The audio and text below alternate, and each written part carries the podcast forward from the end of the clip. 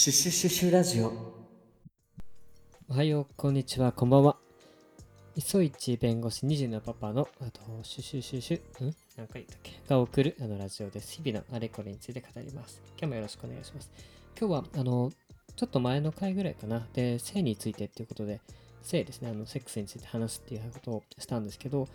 その中で取り上げた話、えっと、クイアアイっていうですね、ネットフリックスのあの番組について取り上げたいと思います。で、まあ、クエアアイの話ちょっとだけしましたけど、改めてご説明すると、まあ、ファブ5っていう5人組のですね、まあ、ゲイというか、まあ、LGBTQ+, のあの方々があの出てきてっていうあの番組なんです。で、ファッション担当のタン、デザイン担当のあのボビー、クッキング担当のアントニー、カルチャー担当のカラモ、と、チェナさんはメイクみたいな感じなのかな？あの、まあ、ヘアとかね、あの、感じの担当のジョナサンってね、あの、5人組が出てきます。で、この5人組が何をするかっていうと、身なりというか、もうそもそも自分の、なんというか、自分の身なりに気にしない。自分に自信がない人に対して、いやいや、君はもっと自信を持っていいんだよ、みたいな話をしながら、まあ、あの、今言ったようにファッションだったり、デザインだったり、デザインってあの、インテリアとかですかね。あとはクッキング、料理を教えたり、で、カルチャー、なんかこのカルチャーってのは難しいんだけど、ただ、まあ、それぞれの、こう、なんというか、あの、深いトラウマだったり、あの思い出に、あのすごくうまく入り込んでいて、話を聞いたりっていう、あのすごくこれはこれで、あのこれだけで見てほしいぐらいにあの面白いあの役割ではあるんですけど、っていうのがあったり、ではあのジョナサンはあの、まあ、美容師なのであのヘアメイクをしてあげたりとか、あの髪を切ってあげたりっていうようなことをして、あのいいんだよ君は、君のままでいいんだよっていうことをこう明るく語ってくれるっていう番組になってます。涙もあるし、笑いもあるしっていうので、あの、すごく本当におすすめなので、ぜひ、あの、なんだろうな、日本、ジャパン、えっと、ジャパン版、ジャパンバージョンもあるんですよ。と、クイアイインジャパンっていうのもあって、で、日本版の1話とかなんか見てもらうと、その感じが、あの、すごく伝わるのかなって。なんか、外国の方も、もちろん、オリジナルはそうなんですけど、まあ、日本の方の方がより伝わるかなっていう感じがします。で、まあ、みんなやっぱり、いや、君は君でいいんだよ、みたいな。まあ、そういう話をするわけなんですけど、自信を持っていいんだよとか、あの、不安に思わなくていいんだよって言うんですけど、まあ、それって、あの、車に構えて言えば、まあ、綺麗事じゃないですか。でも、なんていうか、綺麗事って大事だし、それを、なんていうか、それが綺麗事でありながら、こう、なんていうか、ただ否定しがたい正論だっていうところに、本来の強さがあると思っていて、なんていうか、綺麗事だって切り捨てて車に構えるのって簡単だけど、綺麗事を綺麗事だと分かりながらずっと自分の中で唱え続けて、人に対して語り続けて、それを実現していくっていうのはすごく、すごく難しいことだと思うし、その Fab5 が自分の生活のスタイルだったり、あるいは仕事の中で、あるいはその候補者というか、あの対象者と話していく中で、そういうのをこう全て見せてくれてる気がしていて、あの、本当に僕はこれが大好きですし、あの5人のことが、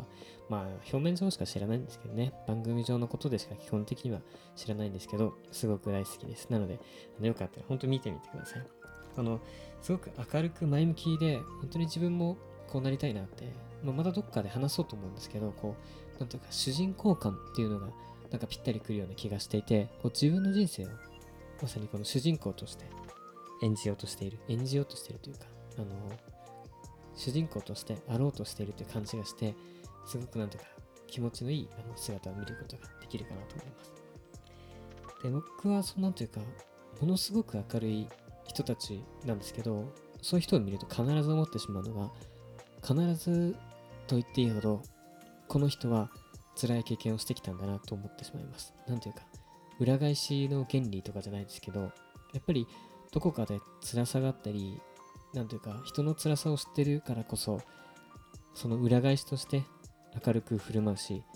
なんというか、人に対しても優しくあの触れることができるっていうような感じがしていて、僕は大体、あのそう思うようにしてますし、なんていうか、やっぱり見えないところ、その、あっけらかんとするところだけじゃなくて、見えないところに何かいいとこがあるんじゃないかなって、やはり気づきたいので、いつもあのそういうふうに思うようにしてます。まあ、仮にね、その暗い経験とか辛い経験がなくたってもちろん良くて、それは僕の想像力の問題で、そこにもしかしたら何かあるかもって思えるのが、きっと、なんというか、あの見えない砂漠の中で井戸を探し当てるような、どこかに井戸を隠してるから砂漠が綺麗なような、まあ、そんなあの美しさに気づけるんじゃないかなっていうふうにあのあの気づけるんじゃないかなと思ってるからですね。これはあの星の王子さんのあの引用かな？オマージュというかなんですけど。で、やっぱりなんていうか、少なくともやっぱりそういうふうに想像力をあの書かない自分でありたい。いろんなことに見えないことにこそこう想像力を巡らせて、なんていうか、なんていうんですかね、大事なことを忘れないようにしたい。逃さないようにしたい。こう自分の、こうなんていうか、感度をきちんと上げて、いろんなこの情報をですね、こう逃さないようにしたい。例えば、その裏に辛い経験があるんじゃないかと思えば、あのいきなりずかずか土足で入り込んでいったり、あるいは、なんだろう、あの配慮の欠けたことを言うことってなかなかないだろうし、ちょっとした言葉の端々に何かに気づける時があるんだと僕は信じていて、ま、なのでそんな想像力を持っていきたいなと思いますし、やっぱり僕の子供たちにはそういう、なんていうか、想像力、あるいは人をこう、なんていうか頭から決めつけない、否定しない、そんな、あの、子になってほしいなと思うし、やっぱ自分がなんなきゃって、本当に強く思ってます。なのでなんかそういう意味でも、こう、いや人間っていいよねって、こういう形でもどういう形でもいいよねってすごく思えるし、かっこいいんですよね、やっぱ生き方も。まあもちろん服装とかファッションとかもちろんおしゃれでもあるし、あの、強くてかっこいいっていう感じがして、あの、本当になんていうか元気をもらえる、あの、 Fab Five です。で、あの、まあ、LGBTQ+ っていうことで、あの、これちゃんと、まあ、紹介したかっていう話ではあるんですけど、まあ、一応紹介しておくと、まあ、レズビアン、ゲイ、バイセクシャル、トランスジェンダー、あとはクエスチョニング、自分のね、あの性がわからないというか、ちょっとプラスっていう、プラスっていうのがあって、まあ、例えばノンバイナリーって、今、ジョナサンって言った、あの、まあ、ジョナサンってね、もしかしたら見たことあるかもしれないけど、長髪でヒゲが生えた、あの、方なんですよ。で、もしかしたら見たことあるかもしれないなと思っていて、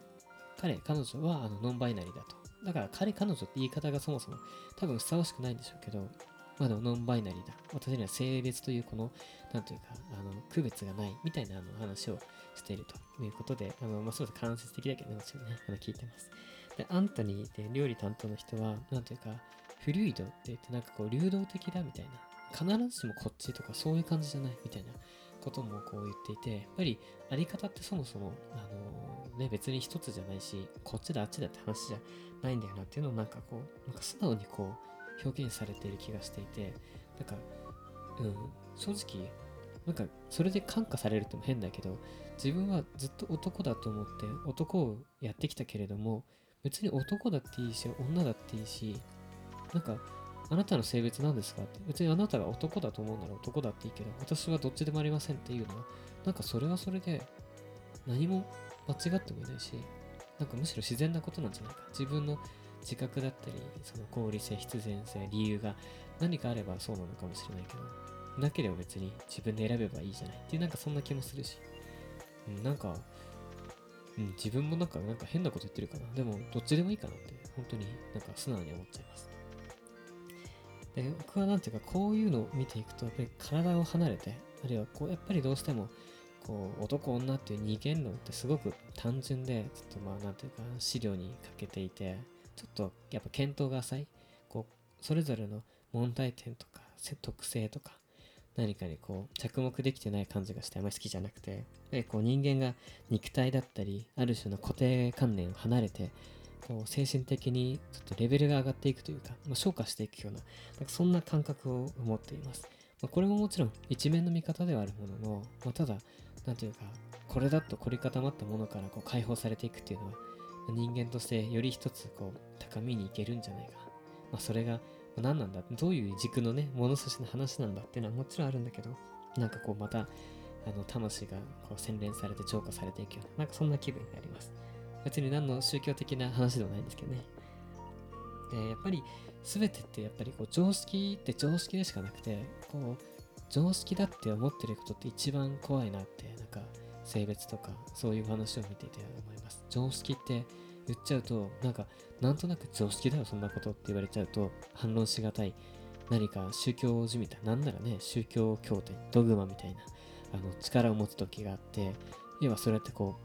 うなんかわかんないけど、みんなが言ってるからそうだって話でもあるし、だから多数決の暴力でもあるし、あるいはその人が本当に当たり前だ、当然だ、常識だって言ってることが正しいかさえ、実際議論がなかなかできない。常識が常識じゃないからって別に根拠があるわけじゃないし、明確な基準があるわけじゃないし。だからなんかそういう常識だと思われていることをやっぱりどんどんこう、ま、まずは分析的に考えて打ち崩していってでそれを一つ一ついらないものはもちろん伝統とあの常識ってなんか多分やっぱ違うものであって伝統は伝統として慣習伝統、まあ、いろんな言い方があってその言い方が問題じゃないんですけどあるべきものは続いてきたものは連綿と続いていけばいいと思うしただあの必要ないものあるいはこう自由でいいものっていうのはどんどんやっぱり壊してこうリストラクチャーしていかなきゃいけないんじゃないかなっていうのをなんていうかなんか最近なんかちょっと性のことについてね割と考えますぎてるのかな考えていて。あのそんなことを思ったのでちょっと今日は撮ってみました。皆さんもぜひあのこれ今の話クイアアイってねクイアアイってあのまあすごく僕の理解ではすごく差別的な言葉なんですよね。クイアって。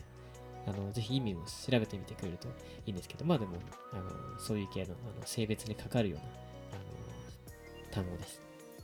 ということで、あの、皆さん、あの自粛ムードでね、もしかしたら時間があるかもしれないし、ネットフリックス、ね、あの